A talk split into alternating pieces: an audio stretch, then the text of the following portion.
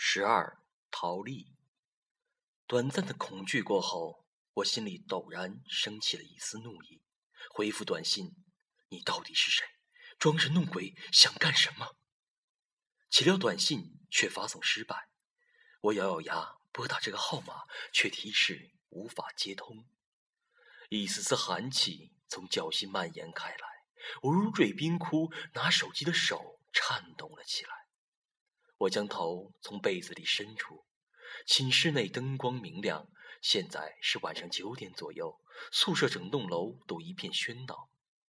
我又收到毕丹的短信了。鲁思睿惊叫一声，恐惧道：“他怎么阴魂不散，又发来了？”陶丽冷道：“发的是什么？”我把短信给他俩看了。陶丽突然冷笑一声。方姐，为什么老三死后只缠着你？莫非你跟他之间有什么不可告人的秘密？胡说八道！我有些生气了。陶丽，你不能因为毅然不喜欢你而到处讽谤我。陶丽依旧冷笑的说：“装吧，正是因为你整天装出一副可怜无助的模样，毅然才会同情你。你这虚伪的女人！”我再也忍不住了，跟他吵了起来。鲁思蕊本来想劝架，结果被陶丽一句假装清高的女人给骂得满脸通红，恨恨地坐在一旁生气。争吵中，陶丽忽然恼羞成怒，反身找出他那把匕首，凶狠地说：“闭嘴！你信不信我划了你一张虚伪的脸？”我一时哑然。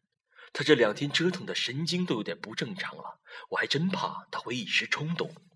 正在僵持着，突然电灯毫无预兆的灭了，顿时黑暗张牙舞爪的压了下来，寝室里陷入了一片死寂。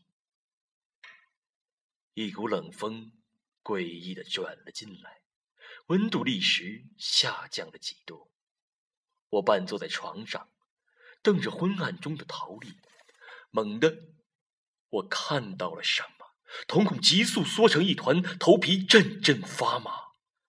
两只苍白无血的手出现在陶丽的双肩上，然后一张白的像纸一样的脸从陶丽的背后一点一点的上升。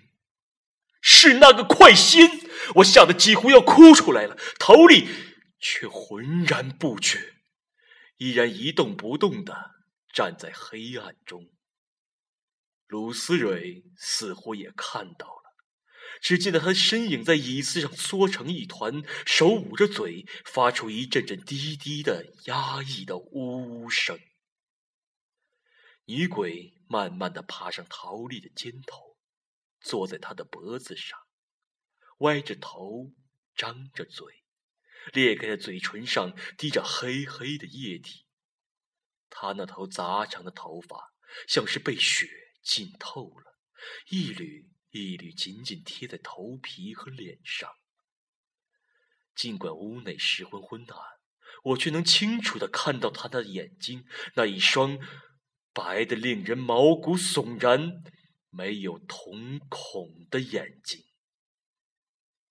女鬼突然将右手高高扬起，这时我才看清，她右手上转着一双筷子。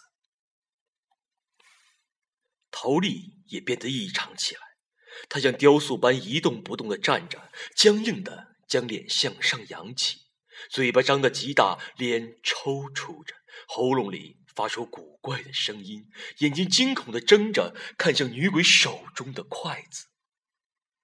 筷子在女鬼手里转得嘎嘎直响，缓缓岔开，朝着陶丽几乎要从眼眶里凸出来的眼珠插去。